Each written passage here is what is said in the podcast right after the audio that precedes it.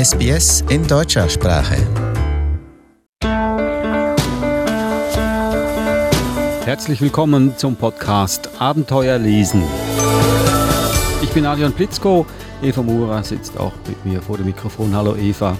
Hallo Adrian. Podcast Abenteuer lesen ist ein Podcast für alle, die gerne Kinderbücher mögen und aber nicht wissen, was sie eigentlich lesen sollen. Du hast einen Stapel Bücher mitgebracht. Wir helfen dabei, das richtige Buch auszusuchen. Das heißt, liegt alles in deinem Schoß. Du machst das ja. Ich stelle hier nur die Fragen. Aber trotzdem, heute haben wir wieder eine Episode aus äh, unserer Serie Rund um die Welt. Wir sind beim Buchstaben C angelangt. Was gibt es da für Länder? Es gäbe Costa Rica, China natürlich. Ähm, ich habe ein bisschen geschummelt. Ich habe Kolumbien dazu genommen, was ja auf Englisch Columbia heißt. Ja. C geschrieben. Auf Spanisch ist es ja auch mit C. Wir haben Kolumbien heute und China. Soll ich sie gleich mal vorstellen, die drei Bücher, die du mitgebracht hast? Warum stelle ich die immer vor? Du könntest das ja auch mal machen. Aber Du machst das so gut, Adrian. okay, und du redest sowieso die meiste Zeit. Genau. So komme ich wenigstens auch zu Wort. Fangen wir gleich an. Das erste wäre dann Die Uhr meines Großvaters von Samuel Castaño Mesa, also ein Kolumbianer. Das zweite Buch Das Glück ist ein Fisch von Melba Escobar de Nogales, ebenfalls aus Kolumbien. Und dann aus China Allein von, da wird es ein bisschen komplizierter, die Autorin, sie heißt Jingguo Guing. Bitte Verzeihung an alle, falls ich diesen Namen komplett falsch ausgesprochen habe. Fangen wir doch gleich mit dem ersten an. Aus Kolumbien. Ja, was mich bei dem Buch wirklich gereizt hat, war, dass es zweisprachig ist, also Deutsch und Spanisch. Und Da, wir sprechen also von, von der Uhr meines Großvaters. genau, die Uhr meines Großvaters, El Reloj de mi abuelo. Das war jetzt Spanisch, ja. Ich bemühe mich zumindest. Ja, hat sich sehr gut angehört. Musste dich bei meinen Kindern bedanken, die haben mit mir geübt. Und in dem Buch geht es um eine Pendeluhr. Und die Pendeluhr gehört dem Großvater und er zieht sie jeden Tag mit einem kleinen Schlüssel auf. Und das Ticken dieser Uhr gibt auch den Rhythmus der Familie vor. Also wann aufgestanden wird, wann man Kaffee trinkt, wann man isst, wann man schlafen geht, wann man spielt. Alles richtet sich nach diesem Ticken der Pendeluhr, bis eines Tages der Großvater stirbt und niemand die Uhr aufzieht und plötzlich alles stehen bleibt. Die Leute sch- verschlafen in der Früh, keiner weiß, wann was zu tun ist und so weiter. Also es geht alles durcheinander, bis jemand den Schlüssel wieder findet. Aber so weit sind wir ja noch nicht.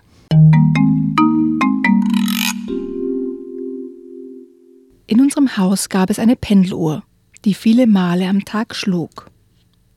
Das Leben unserer Familie folgte ganz und gar ihrem Takt. Mein Großvater vergaß nie, sie aufzuziehen. Dafür verwendete er einen kleinen Schlüssel. In ganz stillen Nächten konnte man hören, wie das Ticken der Uhr in jeden Winkel des Hauses drang und das Schnarchen meines Großvaters begleitete. Doch eines Tages starb mein Großvater. Am Morgen nach der Beerdigung wachten wir alle zu unterschiedlichen Zeiten auf. Unsere Katze Pepper sogar erst nach vier Tagen.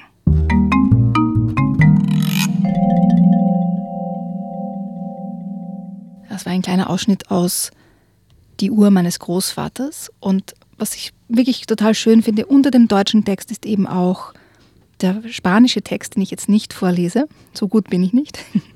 Und die Bilder sind sehr, sehr poetisch gemacht. Also wenn man sich die Bilder anschaut, ist wirklich eine Unterstützung des Textes und es fließt und man kriegt den Rhythmus mit und es ist einfach wunderschön gemacht.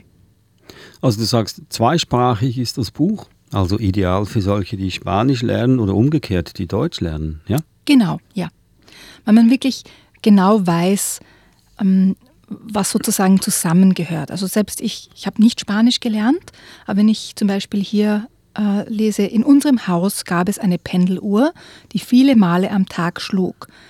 Und wenn ich jetzt den, die erste Zeile vom Spanischen lese, en mi casa había un reloj de cuerda que sonaba varias veces al día, weiß ich zum Beispiel, casa kann nur das Haus sein.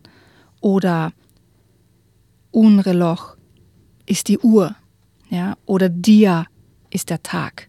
Also man kann sich ganz viele Sachen dadurch zusammenreimen und lernen, indem man die Texte wirklich nebeneinander ja. stehen hat. Hm. Abuelo, ist ja klar, ist der Großvater. Ja. Was ist so die Essenz in dieser Geschichte, dass äh, also die Leute sich da beeinflussen lassen von einer Uhr und dann plötzlich verloren sind, wenn die Uhr nicht mehr tickt? Oder worum geht es hier denn eigentlich? Ich denke, es geht um diesen Rhythmus, aber auch um die Beziehungen in der Familie. Also der Großvater ist derjenige, der in der Familie dafür sorgt, dass es einen Rhythmus gibt, der darauf achtet, sozusagen, dass die Pendeluhr die richtige Zeit anzeigt. Und dass wenn man einen, einen lieben, wertvollen Menschen verliert, dass Dinge durcheinander geraten. Mhm. Und dass man erst wieder einen neuen Rhythmus finden kann. Ich wollte gerade sagen, man soll nicht schlecht über Tote sprechen, aber dieser Großvater hat nicht gut geplant. Er hätte ja einen Nachfolger ernennen können, bevor er stirbt. Naja. ich denke mir, das ist jetzt zu viel hineininterpretiert, aber ich denke mir, es ist eine wunderschöne Geschichte der Familienbeziehungen zueinander. Ja, und als Bonus kann man auch noch eine Fremdsprache lernen. Das war also die Uhr meines Großvaters von Samuel Castaño Mesa. Sollen wir gleich zum nächsten Buch gehen? Ja. Das nächste Buch ebenfalls aus Kolumbien. Das Glück ist ein Fisch von Melba Escobar de Nogales. Da gefällt mir schon mal der Buchdeckel, weil äh, ist eigentlich eine Unterwasseraufnahme. Ganz oben am Buchdeckel ist ein Taucher geht ganz viel um das Meer und um das Tauchen. Auch darum, sich selbst zu finden, indem man eben Neues wagt, ein Abenteuer besteht und ja, dadurch auch sich selbst kennenlernt. Es geht um einen Jungen, der heißt Pedro. Er ist ein Junge, der nur wächst, wenn er glücklich ist. Das heißt, wenn er unglücklich ist, schrumpft er wieder natürlich nicht gut, wenn man ein Kind ist und in die Schule geht, weil dann alle anderen Kinder auf einem herumhacken und ganz viel Mobbing passiert. Und so ist es auch beim Pedro, der ja nicht immer so glücklich ist, weil sein Vater irgendwie nicht da ist. Aber er weiß nicht genau, warum nicht. Und es ist irgendwie so ein bisschen ein Geheimnis darum herum. Dann eröffnet ihm seine Mutter, dass sie auf Urlaub fahren, dass es eine Überraschung ist. Das allein lässt ihn gleich zwei Zentimeter wachsen. Und bevor sie wirklich losfahren können, braucht er neue Kleidung und neue Mützen und alles neu, weil er eben über Nacht zwei Zentimeter gewachsen ist. Und das ist doch der Traum jedes Kindes, oder? Dass man über Nacht zwei Zentimeter wächst. Das ist natürlich nicht alles ganz so einfach, ähm, weil, wie du dir vorstellen kannst, das Geheimnis um den Papa kommt dann natürlich zutage. In der Schule erzählte er jedem, dass er auf eine Insel in der Karibik fliegen würde, wo es Piraten gab und Fische aus allen Meeren der Welt. Und das Meer dort hat sieben Farben, fügte er flüsternd hinzu, als wäre es ein Geheimnis. Red keinen Quatsch, Flores, sagte Ujoa, wie aus der Pistole geschossen. Ich war schon mal auf dieser Insel. Da ist das Meer wie überall. Und merk dir, es gibt keine Piraten. Um die Sache nicht noch schlimmer zu machen, hielt Pedro den Mund. Die anderen Kinder lachten und tätschelten seinen Kopf, als ob er ein Chihuahua wäre. Dass Ujoa keine Ahnung von den Farben des Meeres hatte, stellte Petro fest, als er eine Woche später aus dem Flugzeugfenster schaute. Das Meer, das er aus dem Fernsehen, aus Filmen und aus Büchern kannte, war einfach nur blau. Aber dieses Meer war ein wenig grün, ein wenig dunkelblau, ein wenig hellblau und noch viel mehr. Wegen der anderen Sache fragt er lieber seine Mutter. Mama, gibt es Piraten? Selbstverständlich. Bist du sicher? Habe ich dich jemals angelogen? Petro schaute eine Weile gedankenverloren aus dem Fenster, bis er eine Hand auf der Schulter spürte. Er drehte sich um. Seine Mutter sagte nichts, aber ihre blauen Augen, mit denen sie ihn wie ein Barracuda fixierte, redeten mit ihm. Du bist ein Entdecker, Warum findest du nicht selbst heraus, ob es auf der Insel Piraten gibt? Vielleicht lernst du ja einen kennen. Weil seine Mutter ihn einen Entdecker genannt und er das Meer gesehen hatte, war Petro einen Achtelmillimeter gewachsen, als sie aus dem Flugzeug stiegen. Der Geruch von salzigem Meer durchfuhr seinen Körper, als würde unter seinen Kleidern eine Trommel schlagen. Auf einmal war ihm alles klar. Er musste die Frage jetzt stellen. Mama, Warum ist Papa nicht mitgekommen? Können wir darüber reden, wenn wir im Hotel sind? antwortete seine Mutter ausweichend. Dann drehte sie Petro den Rücken zu und erhielt sich mit einem Mann. Er hieß Howard und sprach Englisch wie die Menschen an der Küste. Howard fuhr die beiden zum Hotel. Das Hotel bestand aus vier Hütten. Wie die anderen Gebäude der Insel waren sie aus Holz gebaut und in leuchtenden Farben gestrichen. Petro und seine Mutter bekamen die blaue Hütte, von der aus sie das Meer sehen konnten. Es gab ein Einzelbett und ein Doppelbett. Ohne abzuwarten ging Petro zum Einzelbett. Im Zimmer war es plötzlich ganz still. Seine Mutter stand am Fenster und hatte ihm den Rücken zugedreht. Es ist schön, nicht wahr? sagte sie, während sie auf das Meer schaute. Wo ist Papa? fragte Pedro noch einmal. Kommt er nicht wieder? Seine Mutter schien einen Kloß im Hals zu haben. Sie brachte keinen Ton heraus, aber ihre Augen, in denen zwei Tränen standen, redeten. Tut mir leid. Papa ist fort. Aber ich wusste nicht, wie ich es dir sagen soll. Vor Wut lief sein Gesicht dunkelrot an. Er hielt es nicht mehr aus, darauf zu warten, dass seine Mutter endlich etwas sagen würde. Er hatte schon zu lange gewartet. Und er war traurig. Seine Traurigkeit fühlte sich an wie ein Geburtstag ohne Geschenke, wie Weihnachten ohne Baum oder wie ein trüber Sonntag. Pedro riss die Tür auf und rannte zum Strand, ohne sich ein einziges Mal umzusehen.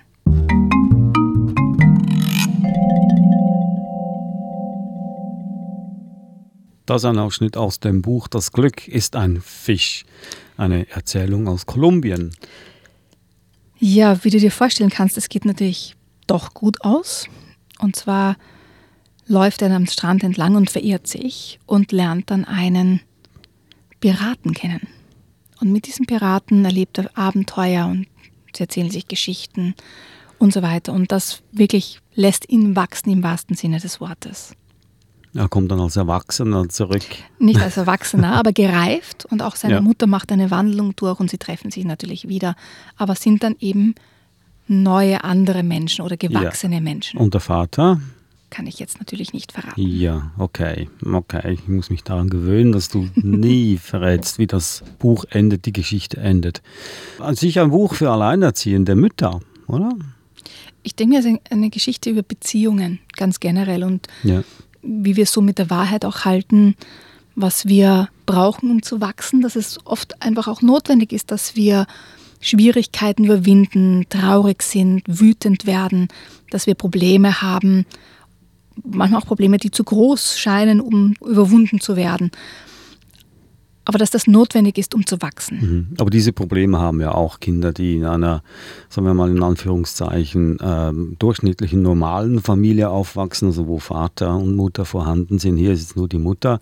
Das trifft so Nerv der Zeit, weil die, mindestens die Hälfte der Kinder sind ja vaterlos heutzutage oder haben zwei Väter, muss man so sagen. Also ist das ein Buch, das äh, die Mehrheit der Kinder anspricht, die Mehrheit der Mütter, weil viele Mütter alleinerziehend sind. Ja, und ich denke, es sind universelle Themen, dass man ja. eben Schwierigkeiten, Probleme, Hürden überwinden lernt und dabei daran wächst und stärker wird auch. Das hat jetzt gar nichts damit zu tun, ob man jetzt alleinerziehend ist oder in einer äh, Familie mit Mutter und Vater lebt oder mit zwei Müttern. Das hat damit ja gar nichts zu tun. Und ich denke mir, es ist ein, ein universelles Thema, aber wirklich in, in eine wunderschöne Geschichte eingebettet. Wir haben so unsere Vorstellungen von Südamerikanern. Wir denken, dass die, wir stellen uns vor, dass die das viel äh, gemütlicher nehmen als Deutsche zum Beispiel. Äh, spiegelt sich das auch im Buch nieder, dass die die Probleme anders angehen, leichtherziger angehen, als jetzt ein, eine deutsche Familie das machen würde? Oder ein deutsches Kind oder deutsche Mutter?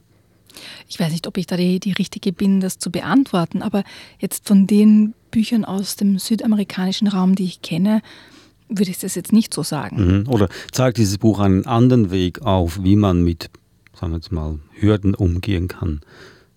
Denkst du, das wäre das, zeigt die andere Weg, als jetzt ein, ein deutscher Autor das machen würde? Ich denke, wir kommen beim, beim nächsten Podcast, also wenn es um den Buchstaben D geht, nochmal auf, auf die Unterschiede in den verschiedenen Ländern zu sprechen. Aber ich denke mir schon, dass die, die Bildsprache eine andere ist. Also in dem zum Beispiel hier das Meer auch ganz anders gesehen wird. Es ist vielleicht auch anders, ob man jetzt an der Nordsee lebt oder eben an, an der Küste hier auf einer karibischen Insel. Da ist das Meer einfach anders, denke ich mir. Und das, diese Bildsprache wird einfach ganz toll genutzt, um die, die Veränderungen auch ähm, zu beschreiben. Aber ich würde jetzt nicht sagen, dass man deswegen anders mit Problemen umgeht. Ich denke, wir sind ja alle Menschen. Es hat jetzt weniger damit zu tun, wo wir, wo wir aufwachsen. Also es hat Illustrationen, ein Bilderbuch oder einfach ein illustriertes Buch? Ein illustriertes Buch. Ja. Also ist jetzt nicht, Ab welchem Alter? Ich würde sagen, so ab neun, zehn, Okay. weil doch recht viel Text auch dabei ist. Und trotzdem noch immer so ein bisschen ein, ein magischer Touch dabei ist, weil ja der Petro wächst und schrumpft, je nachdem. Ja, Ah. die, die arme Mutter muss da ständig neue Kleider und Schuhe kaufen. Es wird auch so toll beschrieben, wie er eben da an den Strand läuft, wütend und traurig, ähm, dass auf einmal seine Kleidung viel zu groß wird und er die Schuhe verliert, weil Ah, eben okay. er schrumpft. Er ist ja wütend und traurig und nicht glücklich und da schrumpft er eben wieder aus diesen neuen Kleidern heraus sozusagen. Und ähm, ja, dieser magische Touch hat, finde ich, wirklich Ja. entzückend. Schöne Metapher, auch äh, ein schönes Bild für einen jungen Leser, sowas zu sehen, finde ich. Gut, das waren jetzt die beiden Bücher aus Kolumbien. Möchte ich hier nochmals erwähnen, dass wir Bücher aus der ganzen Welt vorstellen. Wir gehen Buchstabe nach Buchstabe. Heute sind wir beim Buchstaben C.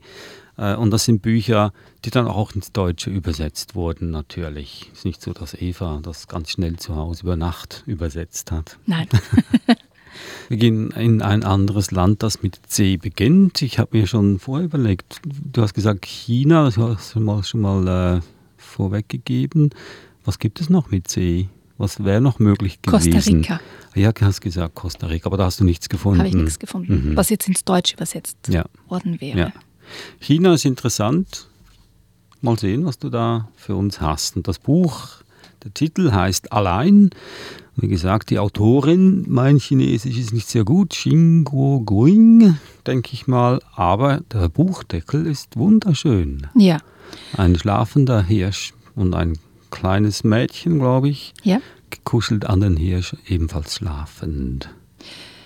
Die Autorin ist auch die Illustratorin des Buches Mhm. und sie hat damit ganz, ganz viele Preise, vor allem in Amerika gewonnen, wo es auch mit Klassikern von Jean Ten verglichen wurde, von ihrer Bildsprache her und, und das kann ich nur voll und ganz bestätigen jetzt von meiner Seite aus. Es wirkt wirklich ein bisschen wie Ten ähm, in, in der Bildsprache.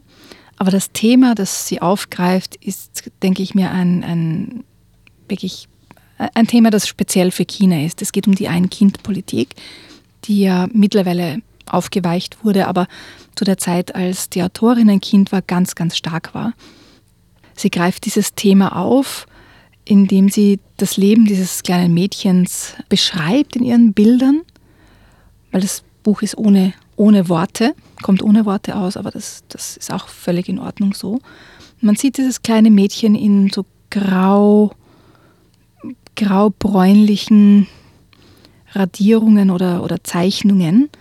Wir sehen, sie ist glücklich oder auch traurig, aber oft ist, fühlt sie sich einfach auch alleine, weil beide Eltern müssen arbeiten gehen, um die Familie zu erhalten und sie verbringt ganz viel Zeit bei ihrer Großmutter, die sich aber auch nicht wirklich um sie kümmert.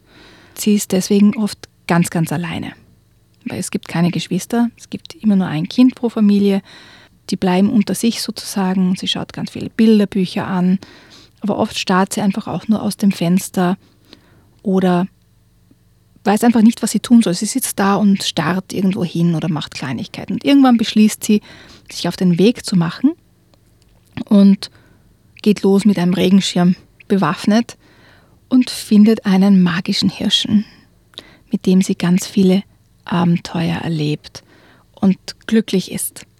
Die Bilder, wenn du sie dir ansiehst, die sind wirklich, mir fällt schon wieder das Wort wunderschön ein, aber sie sind wirklich ganz, ganz toll und liebevoll gezeichnet und haben eine, eine wahnsinnige Aussagekraft. Und ich denke mal, wenn man das Buch gemeinsam mit Kindern auch ansieht, dann kann man ganz viel herauspicken, sozusagen, worüber man sprechen möchte. Zum Beispiel über Langeweile oder was es heißt, allein zu sein oder was man dagegen tun kann. Was kann man selber dagegen tun, allein, sich allein zu fühlen?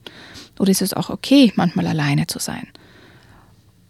Und auch was so an der Fantasie sozusagen, ähm, was die Fantasie auch bewirken kann, wenn man allein ist oder sich langweilt oder was man alles in seiner Fantasie auch erleben kann.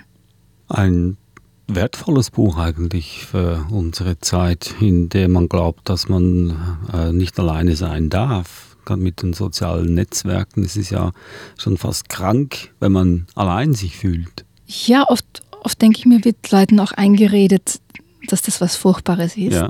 Und dann, wenn du aber jetzt schaust in der Straßenbahn oder im Zug zum Beispiel, versuchen Leute krampfhaft alleine zu sein, indem sie alle auf ihre die Bücher oder in, aufs Handy starren, die Ohren sind eingestöpselt, ähm, keiner schaut jemanden anderen an, geschweige denn redet miteinander. Also jeder versucht alleine zu sein. Ich denke mal, das ist einfach eine große Lüge unserer Zeit, dass wir immer von Leuten umgeben sein müssen oder dass das wichtig ist für uns. Ja, wir sind natürlich soziale Wesen, keine Frage, und wir sind, wir, wir brauchen eine Gruppe um uns herum, Freunde, Familie, Beziehungen und so weiter. Aber ich denke mir, dass es oft auch ganz wichtig ist, allein zu sein. In dem Fall ist es ja keine selbstgewählte Einsamkeit oder kein, kein selbst erwähltes Alleinsein, sondern eben weil es keine Geschwister gibt. In dem Fall ist es ja eine andere Form von Alleinsein. Aber ich gebe dir dann schon recht, dass das oft nicht geschätzt wird, auch das Alleinsein. In dem Fall ist es ja was anderes, weil sie, weil sie allein ist weil es eben keine Geschwister gibt, keine Beziehungen gibt. Es verspricht ja, äh, wenn man allein ist und das akzeptiert, verspricht dieses Buch, diese Geschichte, dass man dann einen magischen Hirschen findet, der dann die ganze Welt natürlich verändert. Im realen Leben werde ich wohl kaum einen magischen Hirschen finden, aber könnte ich was anderes finden? Also ich, ich, ich stelle jetzt die Frage ja. so, äh, suggeriert das Buch, dass man, wenn man das Alleinsein akzeptiert und umarmt, dass man dann so die Möglichkeit eröffnet, dass man was Wunderbares entdecken kann. Ich denke, das ist wieder individuell verschieden, aber Alleinsein kann schon auch bewirken, wenn es selbst gewählt ist, jetzt nicht als Kind zum Beispiel, aber mhm. als Erwachsener, dass man auf neue Dinge draufkommt, die einen selber betreffen. Ja, das wissen wir ja, aber ich, meine Frage ist, kann das Buch das dem Kind klar machen? Kann das, dieses Buch dem Kind die Angst wegnehmen vor dem Alleinsein? Ich, ich denke mal, wenn es eingesetzt wird als zum Beispiel Startpunkt für eine Diskussion zum Beispiel, also du kennst mich ja schon lange jetzt, ja. ich bin immer dafür, solche Bücher gemeinsam mit den Kindern zu lesen oder anzuschauen und dann auch zu besprechen und auch drauf zu kommen, was das Kind darüber denkt und gemeinsam Ideen zu entwickeln und dahinter zu kommen, ist das für das Kind etwas, was es fürchtet oder etwas, was es sogar braucht ähm, ich denke mal an einen meiner Söhne, er, er braucht das, dass er manchmal alleine ist. Ja, und er sagt das dann auch ganz klar. Lass mich alleine, ich brauche jetzt meine Ruhe. Und das ist völlig okay und in Ordnung.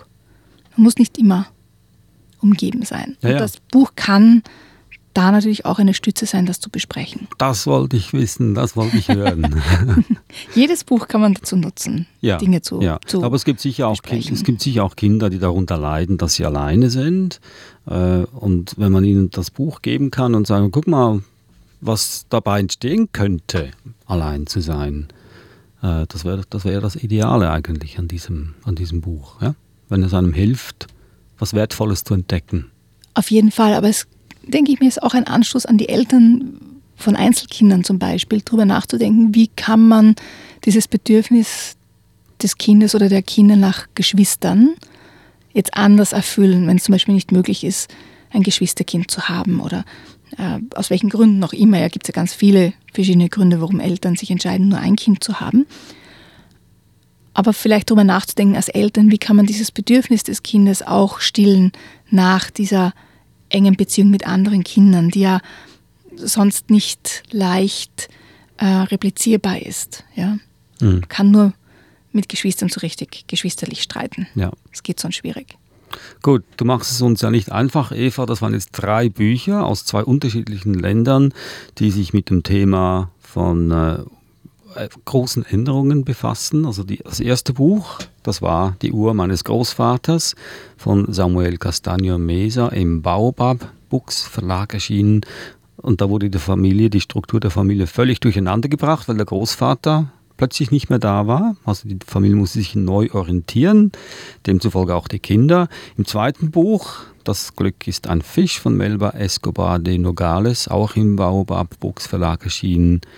Da geht es um ein Kind einer alleinerziehenden Mutter, das äh, sein Glück finden muss. Und hier im dritten Buch Allein von, äh, nochmals mein Chinesisch oder Mandarin, Xing Guo Guing äh, im Jacobi Stewart Verlag erschienen. Da geht es auch um ein Einzelkind natürlich. Ist das Zufall, dass du gleich so quasi dieses Thema kreiert hast? Ich habe einfach Bücher aus diesen Ländern gesucht, Ja. die mir als wirklich ansprechend erschienen sind. Also sicher eine persönliche Auswahl. Ich habe jetzt nicht speziell Beziehungsthemen gesucht. Oder? Okay, das ist eher Zufall. Das ist eher Zufall. diesmal, diesmal Zufall. Ein toller, ein toller Zufall. Das war's äh, aus den Ländern Kolumbien, China heute, also mit dem Buchstaben C, unsere Reise um die Welt oder die Bücher aus der ganzen Welt. Das nächste Mal kommen wir zum Buchstaben D natürlich und da ist mir am naheliegendsten Dänemark. Da liegst du vollkommen richtig. Und da gibt es ja einen ganz berühmten aus diesem Land, einen Märchenerzähler. Mehr sage ich nicht und ich bin mir sicher, da werden wir auch was davon hören das nächste Mal. Eva Mura, besten Dank. Das war unser Podcast Abenteuer lesen. Wie gesagt, ein Wegweiser dafür, wie man mit Büchern ein wahres Abenteuer erlebt. Und das kann man ganz bestimmt mit diesen drei Büchern, die wir gerade vorgestellt haben. Falls Ihnen gefallen hat, dann hinterlassen Sie doch einen Kommentar für unseren Podcast. Wir freuen uns immer auf Anregungen, Tipps und äh, Informationen. Dann bis zum nächsten Mal. Ich bin Adrian. Tschüss, Eva. Servus, Adrian.